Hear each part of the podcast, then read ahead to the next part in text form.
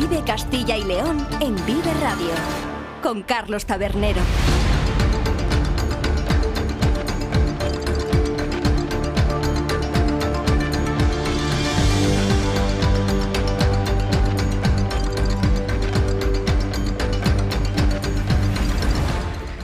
De nuevo, aquí seguimos en esta segunda hora de Vive Castilla y León para continuar como cada día desgranando la actualidad de la comunidad con el sonido perfecto, ya saben, como siempre, de nuestro técnico Ángel de Jesús. Y en esta segunda hora retomamos el tema del día de ayer. Y es que el sorteo de la Copa del Rey dejó varios titulares para Castilla y León, pero el principal fue, sin duda, esa eliminatoria que enfrenta a la Arandina con el Real Madrid. Y hay fecha 6 de enero. Ya hay campo también, el Montecillo de Aranda de Duero, pese a todos esos ofrecimientos de ciudades vecinas como Burgos o Valladolid, que mantenían la posición de poder albergar ese partido de Copa en caso de que el campo de la Arandina no pudiese hacerlo. Bueno, pues puede hacerlo, se celebrará allí y la Copa al final hay que vivirla donde juega el equipo que gana y el que se ha ganado ese derecho, como en este caso es la Arandina. Y de todo esto y más vamos a hablar con la presidenta del club burgalés. Nos iremos también a las Cortes de Castilla y León con David Alonso para saber cómo ha ido el penúltimo pleno de este periodo de sesiones. Recordamos que los periodos de sesiones parlamentarias van de septiembre a diciembre y de febrero a junio. Bueno, pues este es el penúltimo. Y como siempre ha venido acompañado de polémica, aunque más nacional que regional. Y conoceremos también la nueva exposición que estará presente en el Museo Nacional de Escultura y que bajo el nombre Tiempos Modernos recorre obras de los siglos XV y XVI, procedentes de más de 30 museos españoles. Temas, como escuchan, de todo tipo y con los que llegaremos hasta las 3 de la tarde en la sintonía de Vive Castilla y León. Seguimos.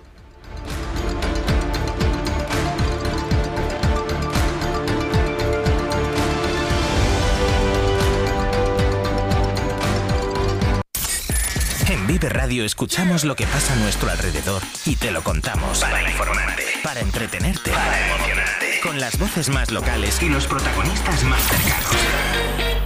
Vive tu ciudad, tu provincia. Vive su cultura, su música, su actualidad, su deporte, sus gentes. Vive lo tuyo. Vive tu radio. Vive Radio.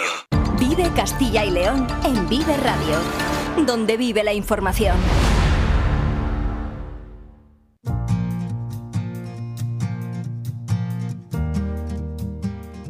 Arandina Club de Fútbol. Arandina Club de Fútbol. Pesca que no quiere mirar aquí que Barja. La ciudad del bienestar. Recogiendo ahora mismo a toda la plantilla del Arandina Club de Fútbol. El rival del equipo blanquiazul será. Real Madrid. El Real Madrid Club de Fútbol. Pesca, diles algo, pues yo no me ¿Qué van a decir si no, si no pueden ni hablar ellos? O sea, no puedo hablar casi yo. O sea. increíble. La increíble. imagen en directo de la ciudad del bienestar, de la residencia de la tercera edad. Le están boicoteando a Zazu al capitán. Sí, sí, sí. Esto multa, ¿eh? Multa no Esto, esto luego, mañana lo hablamos en el entrenamiento y esto es multa, sí, sí. Bueno, Pesca, dinos qué supone que la Arandina se enfrente al Real Madrid, al vigente campeón de la Copa del Rey. Bueno, pues yo creo que no tenemos palabras para, para describir lo que es, es jugar como contra un todo Real Madrid, eh, que lo ha ganado todo, que es, un- es el, para mí, por, por- así decirlo, es el mejor equipo del mundo eh, y, bueno, pues eh, yo creo que será un orgullo para toda la ciudad, para, para toda la Ribera, que, que venga el Real Madrid y sobre todo que, que, podamos, que podamos disfrutarlo en, en nuestro campo. Pesca, habla con el capitán. Zazu, ¿me escuchas? Zazu, ¿qué? Esto es una locura, pesca. Está bien que haya venido yo, ¿no? es que si Zazu eh, no ha ganado ningún sorteo en la hora de, de los capitanes. Zazu dice que si hubieses venido tú, Eso es verdad, eso es verdad. pues eh, supongo que muy contentos con cualquier rival sin duda, pero una Arandina Real Madrid pues es un partido, sin duda será una fiesta ahí en el complejo deportivo Juan Carlos Higuero, ¿no? Sí, eh, bueno, esto ya, ya es increíble a partir de ahora.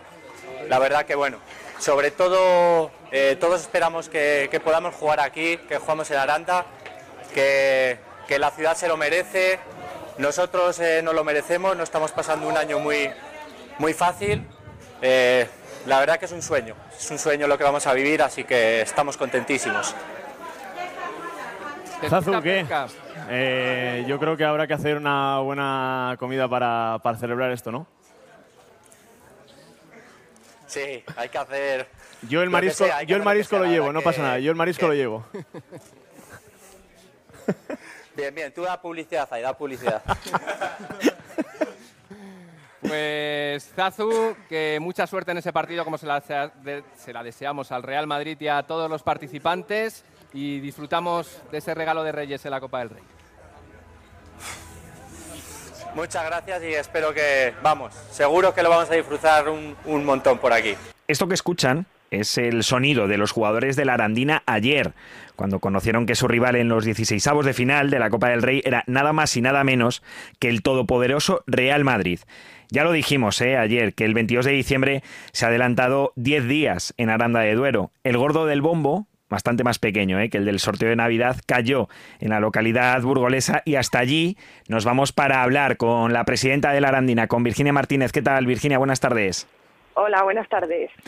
Bueno, lo viviste allí in situ, en la sede de la Real Federación Española de Fútbol, en Las Rozas.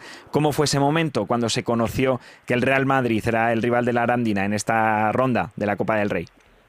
Pues fue un momento inolvidable, un momento que nunca en la vida vamos a olvidar. Eh, fue una emoción máxima cuando por fin salió nuestra ola y vimos que era el Real Madrid. Creo que a nosotros, a todos los que estábamos allí, pero también a todos los que pudieron vivirlo con nosotros eh, desde fuera, fue la mayor de las alegrías. Además, eh, la bola la fue a sacar eh, uno de vuestros jugadores, un histórico del fútbol en Castilla y León como Zazu. Sí, sí, fue Pesca el que estaba en Madrid, Casu estaba aquí Ah, en cierto. Aranda con el resto del equipo y, y gracias a, a todo, yo creo que la buena energía que había en ese momento, pudimos eh, obtener esa suerte de jugar contra el mejor equipo del mundo, contra el Real Madrid. Pesca otro histórico, desde luego, el defensa central que ayer fue efectivamente el que dio con esa bola de Real Madrid, presidenta de la que del equipo del que es además usted eh, seguidora. Sí, sí, para mí es, bueno, el equipo mm, de mi vida, es el equipo de mi familia, el equipo de mi abuelo. Eh, muchos recuerdos siempre que está el Real Madrid eh, presente y creo que no hay mayor alegría, mayor orgullo, es un sueño cumplido jugar contra el Real Madrid y, mm, mm, todavía estoy casi que, que ni me lo creo. Sentimientos encontrados y corazón partido, entonces está claro que ese día hay que ir con la Arandina. Yo sé que eh, la Arandina es, mi equipo, es mi club, es un, club maravilloso, es un club con historia, es el club de Aranda y, todo eso hace que, por supuesto, ese partido queramos ganarlo.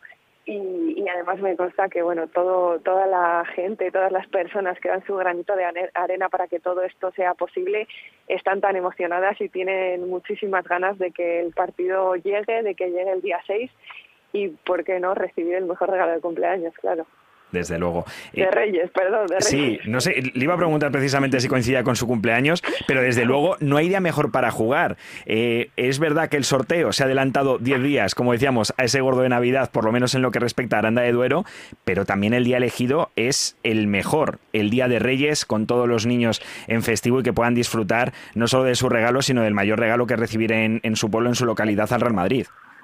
Pues sí, porque el Día de Reyes creo que es un día especial para todos, es un día familiar, un día de ilusiones también, de que los niños se levantan por la mañana y, están ya nerviosos por saber qué tienen qué tienen qué les han traído los Reyes y también para los mayores. Este, creo que no hay mejor fecha en el calendario para jugar este partido.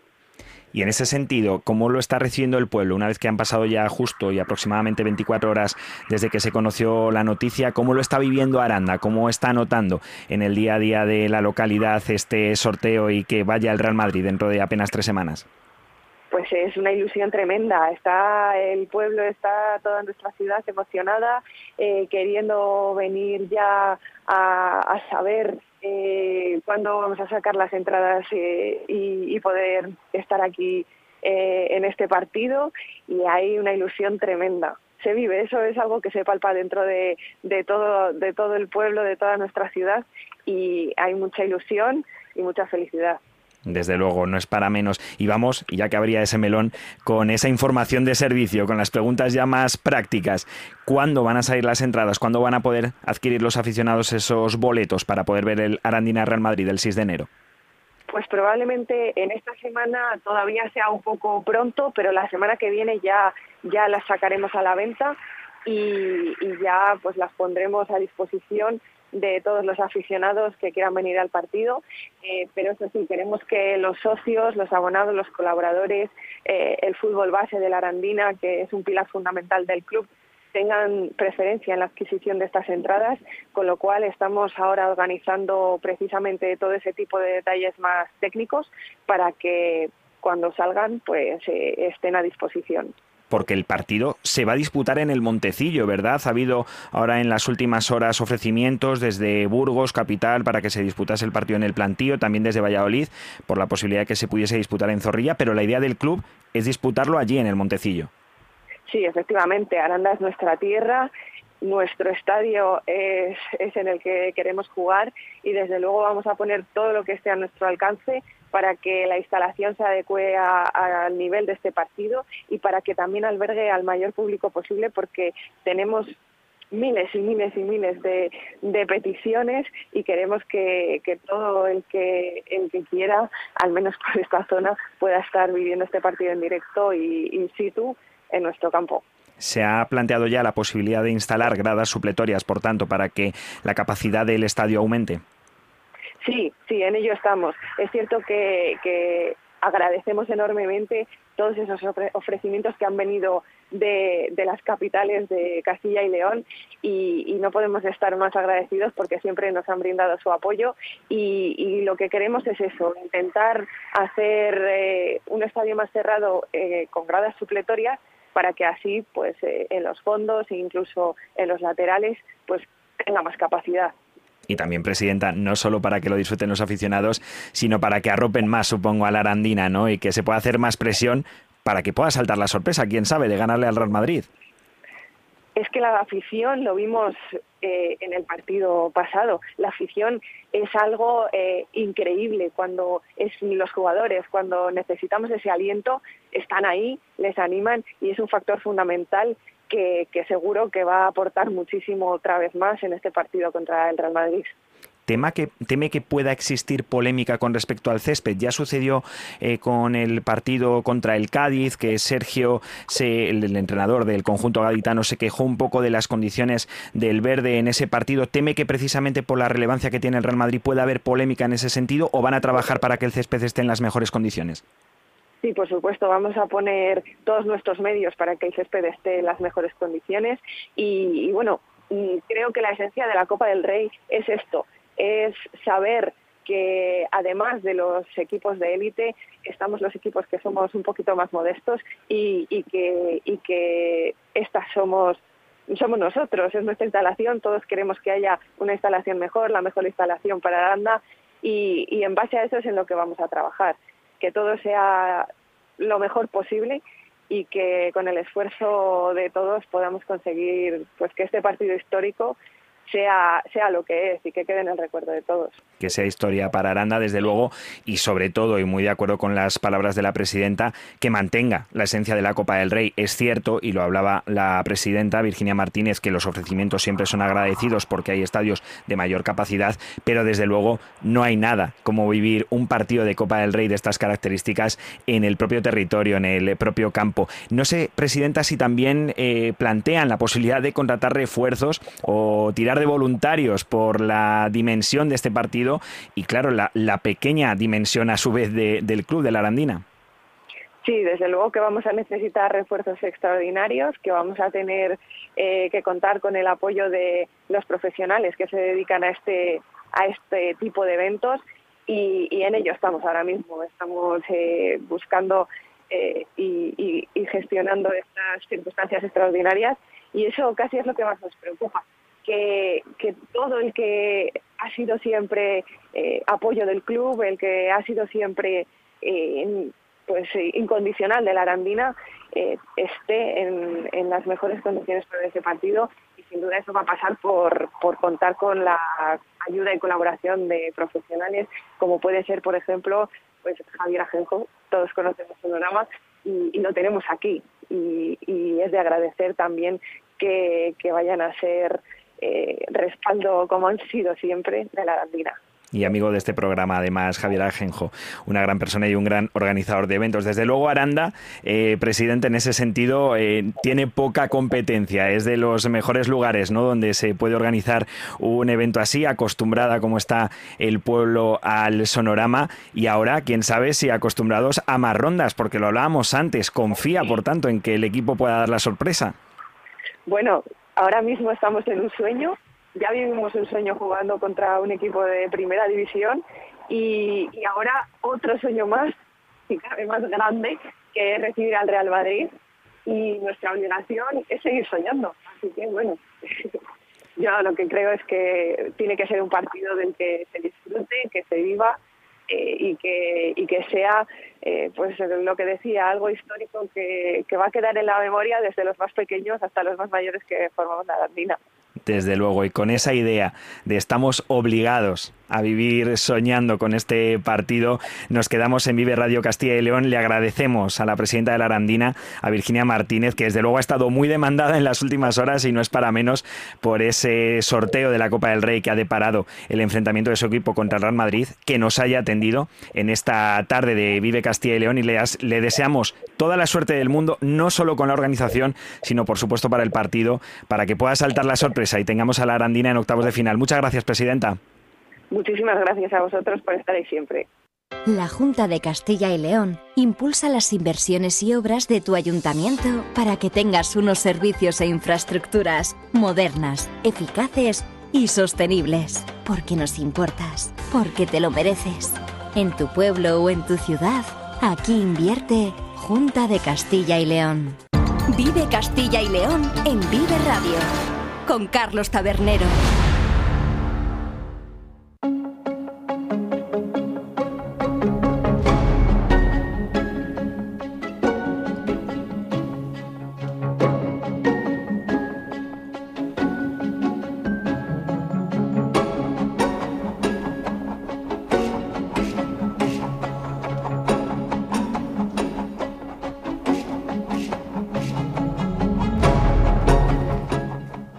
Hacemos al revés de lo que hicimos ayer. En este caso del fútbol pasamos a la política. Ya tengo aquí a mi lado al jefe de sección de las páginas de Castilla y León, de los periódicos del Grupo Promecala, David Alonso, ¿qué tal? buenas, tardes. Buenas tardes, Carlos, ¿qué tal? Porque como cada 15 días, pues las Cortes de Castilla y León han vuelto a vivir ayer y hoy una nueva jornada parlamentaria con mucha carga política, como venimos viviendo en las últimas semanas. ¿Cómo han transcurrido estas sesiones?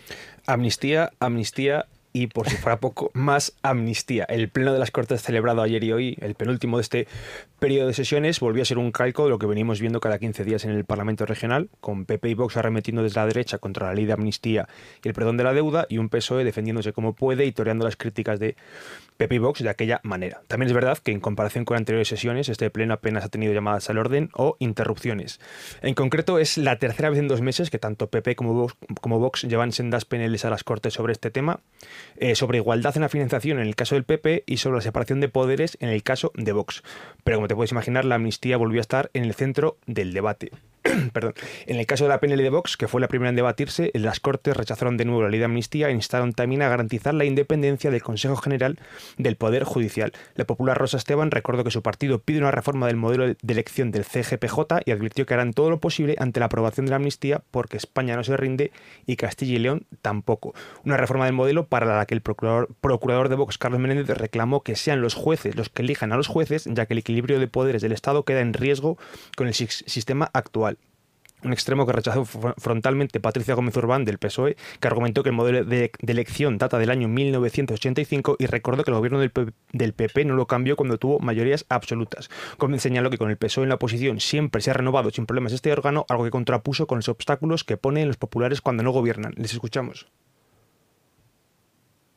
Nunca en democracia en España se ha atacado, perseguido, manoseado, debilitado tanto al Poder Judicial como sucede con el gobierno de Sánchez Los vocales de procedencia judicial deben ser elegidos por los propios jueces y magistrados, porque lo democrático no es que un poder controle a otro poder. Es necesario recuperar la credibilidad de nuestro país, demostrando contundencia en el compromiso de la independencia judicial para conseguir el fortalecimiento de dicha independencia. Y ahora reflexione usted, que es tan inteligente, ¿por qué cree que es cuando el, Partido Popular está en la oposición, cuando pone algún tipo de trabas a que se renueve el Consejo General del Poder Judicial. Piense, ¿verdad? La respuesta es fácil, porque el, Partido Popular siempre quiere controlar el Consejo General del Poder Judicial. No le gusta cuando hay jueces y magistrados progresistas. Ya lo dijo el señor Cosido, controlaremos la sala segunda del Tribunal Supremo por detrás. Y como eso, todo.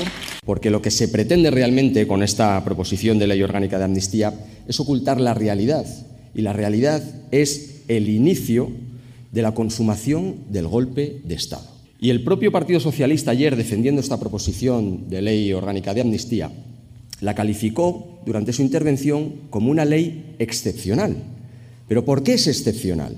Pues señorías, es excepcional porque su único objetivo es la de ser el precio que han tenido que pagar para que el Partido Socialista se mantenga en el gobierno y en el poder de España un esquema que se volvió a repetir quizá con más dureza si cabe durante la PNL de los populares para que el gobierno trate con igualdad a Castilla y León y saque adelante proyectos e inversiones. Una propuesta que, por cierto, el PSOE no votó en contra como la anterior y se limitó a abstenerse. En lo que respecta al debate, el popular Raúl de la Hoz volvió a azotar a la bancada socialista por apoyar la degradación de la democracia en España e incidió en la traición del PSOE a sus valores, principios y memoria. Durante su turno, de la Hoz lamentó el ejercicio de humillación de los socialistas de la región por su apoyo a la ley de amnistía y denunció que los pactos de Sánchez son incompatibles con la igualdad y la solidaridad.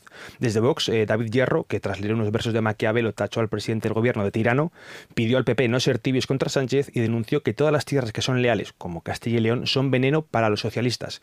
El PSOE, por su parte, se volvió a escudar en los números para defender el compromiso de Sánchez con Castilla y León. Ángel Hernández recordó que el presidente ha abierto más tramos de autovía que los anteriores de Mariano Rajoy, además de líneas de AVE, y señaló algunos incumplimientos de la Junta en esta materia. Les escuchamos.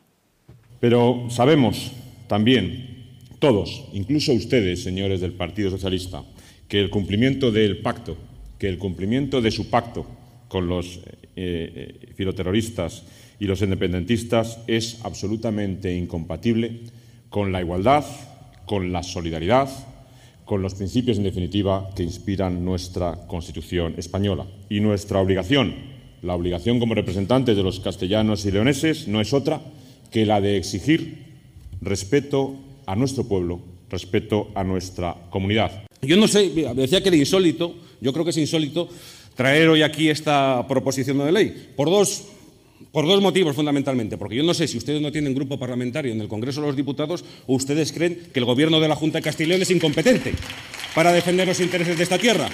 Cualquiera de los dos motivos a mí me parece, me parece muy grave, pero yo creo que es más el segundo que el primero. El presidente del Gobierno está actualmente pues a ver cómo controla el Poder Judicial, a ver cómo erradica la división de poderes, a ver también cómo sitúa a los comisarios políticos en puntos claves de todos los sectores de la sociedad española, en la Agencia EFE, en el Consejo de Estado, en el Poder Judicial, en la Fiscalía. Esto ha sido lo que ha ocurrido esta mañana, pero ayer se vivió un nuevo turno de la sesión de control al presidente de la Junta. ¿Cómo fue ese cara a cara con el líder de la oposición? Alfonso Fernández Mañoco volvió a ir a las Cortes tras un mes de ausencia. Recordemos que el pasado pleno no pudo acudir tras eh, dar positivo por COVID para retomar su careo con el socialista Luis Tudanca. En su intervención, eh, Fernández Mañoco retomó el duro mensaje contra la amnistía y el perdón de la deuda, acusando a los socialistas de reírse de los castellanos y leoneses y pisotear el pan a esta comunidad. El presidente replicó al PSOE que no sabe cómo no se les cae la cara de vergüenza ante los ataques infames a la comunidad por parte de Pedro Sánchez y volvió a situar al PSOE regional al lado de los separatistas ricos y corruptos. Ustedes se ríen de nosotros, de todos nosotros, de las personas de Castilla y León. Pisotean nuestro pan, señor Tudanca. Sí, señor Tudanca, claro que sí. Pero le voy a decir dos cosas. Los castellanos y leoneses no nos vamos a olvidar de lo que están haciendo y no se los vamos a perdonar. Para el Partido Socialista de Castilla y León no va a haber amnistía, ya se lo garantizo yo. Desde el otro extremo del Parlamento, Tudanca se defendió tirando de números y cifras. El socialista contrapuso los fondos recibidos por la comunidad durante el último gobierno de Mariano Rajoy en 2017 con los anunciados esta semana para el próximo año y defendió que Castilla y León nunca ha estado mejor tratada y mejor financiada que con Pedro Sánchez.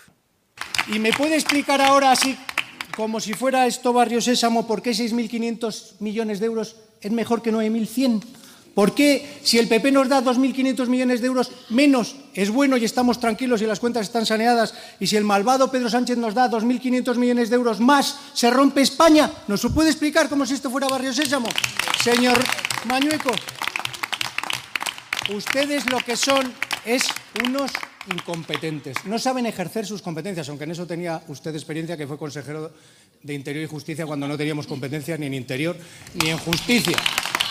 Por cierto, la pregunta del socialista a Fernández Mañueco versaba, sobre la situación de los presupuestos de Castilla y León para el próximo año, que el presidente se limitó a confirmar que están tramitando, pero no dio ninguna fecha. Bueno, pues ya escuchan la política nacional en las Cortes de Castilla y León. Se lo advertíamos al principio, la política de Castilla y León en las Cortes Nacionales, todo al revés, pero supongo, David, que hay vida más allá ¿no? de esta política nacional aquí en Castilla y León y que las Cortes habrán debatido otros asuntos y propuestas de los grupos. Sí, fuera ya del ruido de la amnistía y entrando en el capítulo de decisiones tomadas por las Cortes, esta mañana el Pleno instó por unanimidad de todos los grupos a la Junta que impulse la señalización de los accesos a los bienes de interés cultural desde las carreteras autonómicas. Este fue el único aspecto en el que todos los grupos se pusieron de acuerdo, ya que otras iniciativas como la de la oposición, como que se amplíe hasta los 74 años las mamografías del programa de cribado de cáncer o la petición para actualizar los planes de colaboración con las comunidades vecinas, no salieron adelante.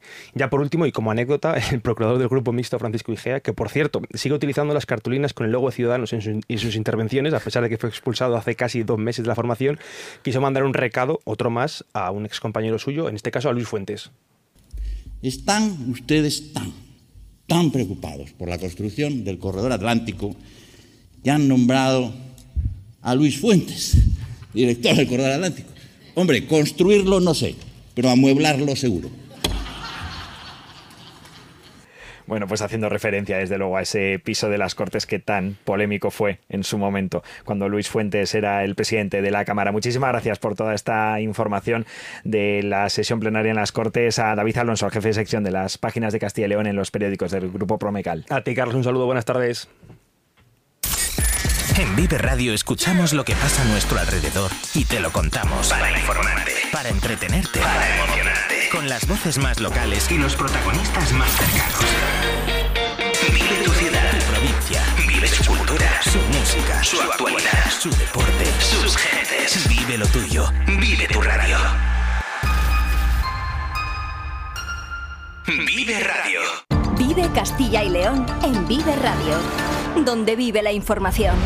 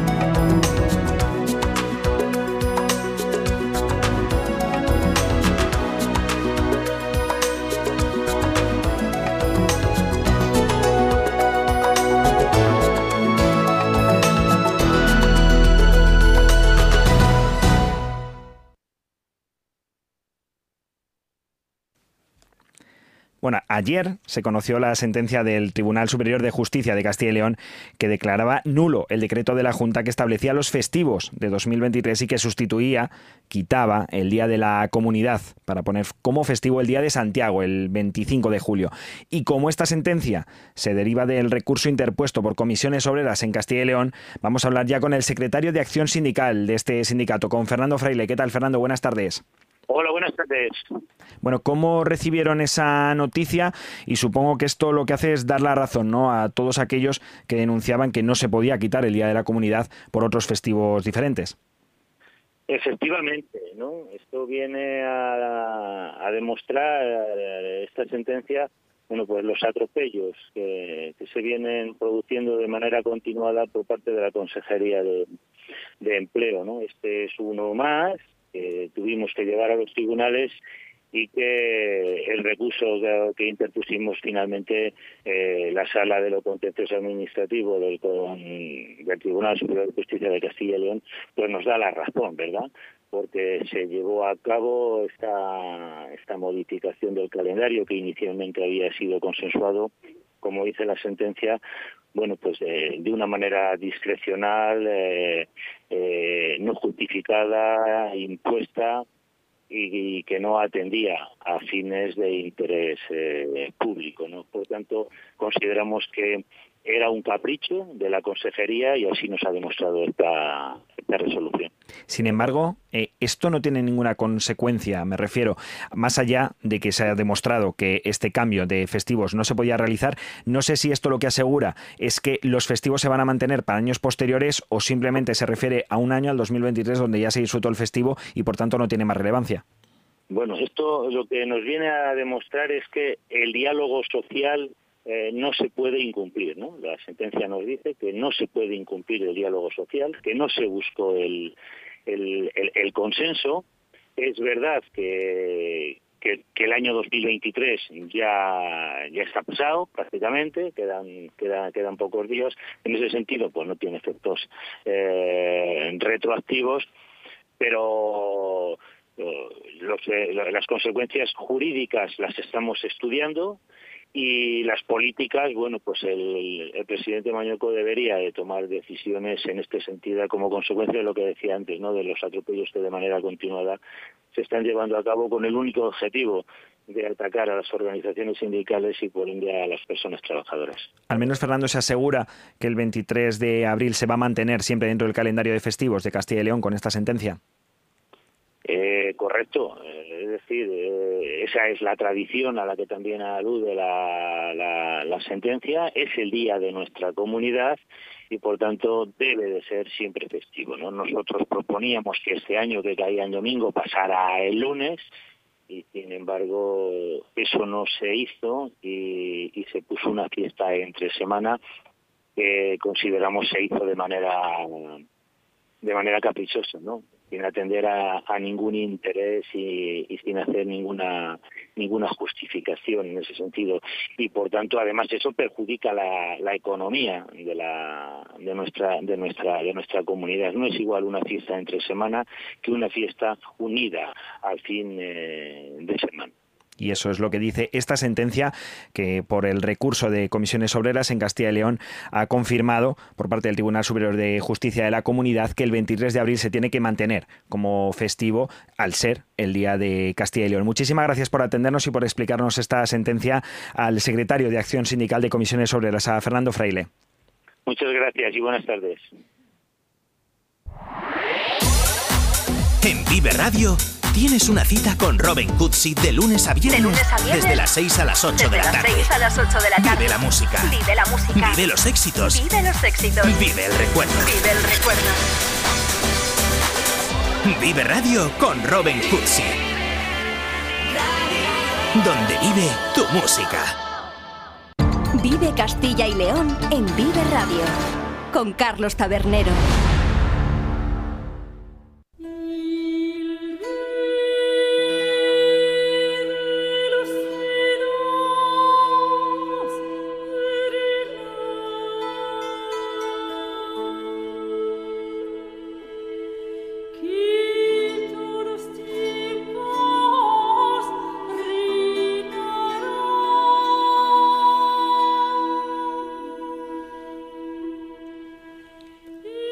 ¿Qué música me traes, Lidia Vega, Bueno, bueno, todo tiene su explicación, ya lo verás, ya lo verás. Lidia Vega, compañera de Vive, de Vive Valladolid. ¿Qué tal? Muy, Muy buenas buenos tardes. días. Bueno, buenas, buenas tardes, buenas tardes a todos. Claro, estás todavía con, con los Claro, horarios de sí. Vive Valladolid. Ya estamos por la tarde, ya estamos aquí cuando son ahora mismo las 14 y 49, quedan 11 minutos para las 3 de la tarde.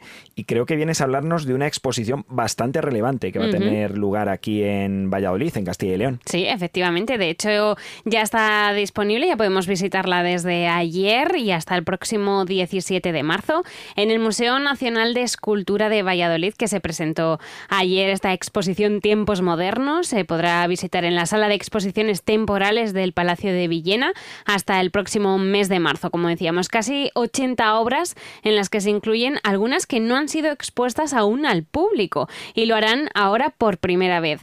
Esta mañana en Vive Valladolid hemos tenido la oportunidad de hablar con uno de sus comisarios, Javier Andrés, y en la presentación de esta exposición habló sobre la importancia de tiempos modernos para el museo, el Museo Nacional de Escultura, por su carácter de recuperación y también habló un poquito de su continuidad.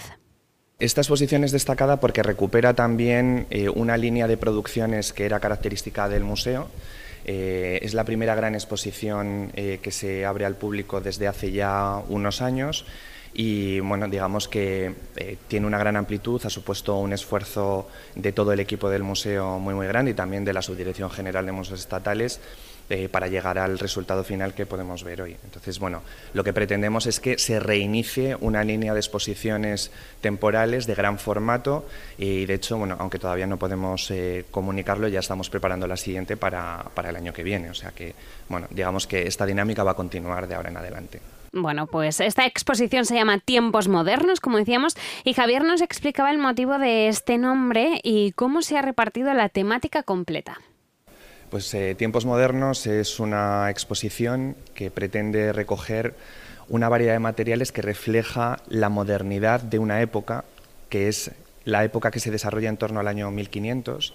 Eh, nosotros hemos tomado esta, esta fecha un poco como referencia para mostrar todas las transformaciones que se producen en el mundo en un arco muy corto de tiempo, muy breve de tiempo, y nosotros trabajamos con una serie de materiales que son el testimonio que nos da esa información. Entonces, a través de eh, cuatro espacios que tratan sobre el contexto, sobre las importaciones de objetos desde otros territorios, como por ejemplo Flandes o Italia, o también sobre los artistas extranjeros que se instalan en la península ibérica para trabajar aquí, eh, pues eh, abordamos ese tránsito de personas, de conocimientos, de experiencias que contribuye a la creación de la España del Renacimiento y de ese mundo moderno que será tan característico.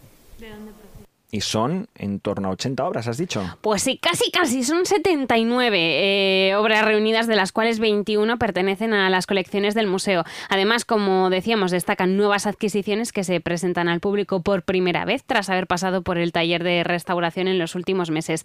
Por ejemplo, pues las esculturas de Cristo yacente atribuido a Sebastián de Almonacid o San Pedro Mártir de Verona de Gil de Siloé. Son varios los lugares de procedencia también de estas casi 80 obras. Pues las piezas proceden de toda la geografía española prácticamente, eh, son eh, prácticamente 79 piezas eh, que vienen de la comunidad autónoma de Castilla y León, pero vienen del País Vasco, de Cataluña, de Valencia, de Extremadura, eh, de Castilla-La Mancha, de Andalucía. Es decir, que hay una variedad que representa también el carácter de museo nacional y de ese discurso de acoger eh, todos los espacios dentro del, Museo Nacional de Escultura. Además, el origen es muy variado, son muchos los nombres que aparecen en el apartado que podemos ver de prestadores. Pues eh, los prestadores eh, son instituciones que van, pues, eh, por ejemplo, el Museo Nacional del Prado, el Museo Arqueológico Nacional, el Museo Lázaro Galdiano, el Monasterio de Pedralbes, muchas diócesis que han colaborado con nosotros, de casi todas las de Castilla y León, por ejemplo, la Casa de Alba también ha participado de manera muy generosa, la Universidad de Valladolid, la Universidad de Salamanca, es decir, que tenemos una variedad de agentes colaboradores muy, muy, muy potente ¿no? y además que lo han hecho con una enorme generosidad y por lo cual también estamos enormemente agradecidos desde el Museo Nacional de Escultura. 79 obras con mucho valor y hay veces pues que es difícil preguntar cuáles son las favoritas de un responsable ¿no? como a los padres y a los hijos, ¿cuál es tu favorito? Pues no lo puedes preguntar, porque cada una pues al final tiene su importancia. Pero si tuviese que destacar alguna por parte de Javier Andrés, serían las siguientes. Pues em, dentro de, la selección hay muchas piezas que son número uno, podríamos llamar número uno de la historia del arte. Hay, por ejemplo, un relieve de la Virgen con el Niño de Desiderio de Setiñano, que procede de la Catedral de Badajoz, eh, un relieve en cerámica vidriada de Andrea de la Robia del Monasterio de Pedralbes, eh, unas tablas de Hans Memling. Hay, por ejemplo, piezas destacadas de la colección del Museo Nacional de Escultura, las puertas del Colegio de San Gregorio, que no se exponen normalmente en, las salas del museo. Y tenemos también algunas incorporaciones que son novedad en el, eh, en el contexto de la colección del museo, porque se han incorporado recientemente a la colección y las presentamos en sociedad en, esta exposición. Bueno, pues en los últimos tiempos, Carlos, las exposiciones se, se han completado con actividades variadas. En este caso hay muchas. Eh, destacan, en primer lugar, como hemos escuchado al principio, que te he dicho que todo tenía una explicación, hay una playlist que se ha creado en el perfil en Spotify del Museo Nacional de Escultura y que está recomendado que se escuche mientras disfrutamos eh, viendo las obras. Imagínate, un auricular en el oído mientras leemos las descripciones de las obras, a mí me parece un ambiente perfecto. Un buen plan. Claro, bueno, pues te digo un auricular, porque en el otro oído es mejor que esté libre, porque si estás en una de las explicaciones de las visitas guiadas, es mejor que, es que escuchemos todo, todo a la vez. Eh, también están organizadas con tres recorridos diferentes. Hay talleres de caligrafía, también talleres de bordados, tanto para niños como para adultos, y un ciclo de conferencias sobre algunos aspectos de la muestra. Todos los horarios de estas actividades se pueden consultar en las redes sociales del museo, en su página web, y también muy atentos porque en el mes de febrero se va a anunciar la fecha y la apertura de reserva para asistir a la grabación del podcast Arte Compacto, que va a estar dedicado a esta exposición Tiempos Modernos. Pues muchísimas gracias por traernos esta nueva exposición en el Museo Nacional de Escultura a Lidia Veiga. Y vamos ya con el tiempo, con Daniel Ángulo. Buenas tardes, compañero. Hola, muy buenas tardes. Esta pasada noche, el frente que ayer estuvo dejando lluvias en gran parte de Castilla y León dejaba lluvias ya en el sur-sureste, afectando a las provincias de Soria y Segovia, pero las cantidades han sido poco importantes. Apenas dos litros por metro cuadrado se han recogido esta pasada madrugada en la capital soriana y dos litros también en Segovia capital. En el resto no ha habido lluvias, puesto que sobre todo cuando dejaba lluvias el frente, era ayer por la mañana. Las más importantes en el noroeste de León, en Villablino hasta 27 litros por metro cuadrado, en Ponferrada hasta 20 litros por metro cuadrado y en Vitigodino, en la provincia de Salamanca, hasta 15 litros por metro cuadrado. Esta mañana hemos amanecido con temperaturas ya bastante más bajas que en días anteriores, mínimas de 3, 4 eh, grados, por ejemplo, en Burgos, 6,5 ha habido de mínima en Zamora, igual que en Salamanca, 4,4 en Ávila, 5 ha habido de mínima en Segovia, 2,5 en León, 4,8 en Soria y 5 en Valladolid. Y hoy pues hemos notado también que el aire que nos llega es más fresco, que las temperaturas han bajado. Lógicamente, ya hemos explicado muchas veces que un frente es una línea de separación entre aire más templado y aire más fresco. Ayer nos cruzaba ese frente, se iba alejando por el sureste por la noche y ahora nos ha llegado ese aire más fresco que, como digo, va a hacer bajar las temperaturas. Eh, de hecho, hoy las máximas pues van a estar sobre los 9-10 grados en la mayor parte de las capitales de provincia, con algunas lluvias por el norte montañoso del León también norte de Palencia y Burgos, pero poco importante. Y en el resto pueden esta tarde surgir chubascos ocasionales que no descartamos podrían ser de granizo, pero muy localmente, sobre todo en las cercanías de las zonas montañosas. Para mañana se aproxima el anticiclón a la península, pero todavía va a seguir entrando viento del norte. Tendrán los cielos muy nubosos en todas las zonas montañosas del norte de León, Palencia y Burgos, con lluvias débiles y algunos chubascos que irán remitiendo por la tarde. También habrán algunas lluvias y chubascos por el este de Burgos, en la Sierra de Demanda y Sierra Norte de, Sierra de Urbión, norte de Soria. También nubes y algunas lloviznas por el sur de Segovia, en la zona de Somosierra. Sin embargo, como digo, la tendencia es poco a poco a que vaya estabilizándose la atmósfera y a que ya hacia el fin de semana dominen las altas presiones. Y las altas presiones en invierno lo que significa es que habrá heladas y nieblas. En cuanto a mañana, Decir que las temperaturas, como decíamos, serán frías, bajarán. En Ávila tendrán una mínima de 1 grado y máxima de 7. En Burgos la mínima será de 2 grados, máxima que no pasará de 8 grados. En León, Palencia y Salamanca tendrán una, máxima de 10 grados, pero las mínimas estarán en torno a 0 o 1 grado. En Soria la mínima será de 4 grados y la máxima de 8. Y en Valladolid Zamora la máxima estará sobre los 10 grados, ambiente frío, con mínimas tan solo de 1 en Valladolid y 0 en Zamora. Mañana lo dicho, seguir abrigándose aunque parece que las lluvias irán retirando según avance el día y el fin de semana ya el tiempo será estable y el paraguas no hará falta, aunque habrá que abrigarse y sobre todo por las noches, pues las heladas se irán generalizando, especialmente en el amanecer del sábado. Lo iremos contando mañana. Buena tarde a todos. Bueno, pues como aquí somos de quedarnos con las cosas positivas, nos quedamos con que no hay que coger el paraguas a partir del fin de semana. Pero mañana, a partir de las 2 y cuarto, estaremos otra vez aquí en Vive Castilla y León como cada día. Así que hasta mañana.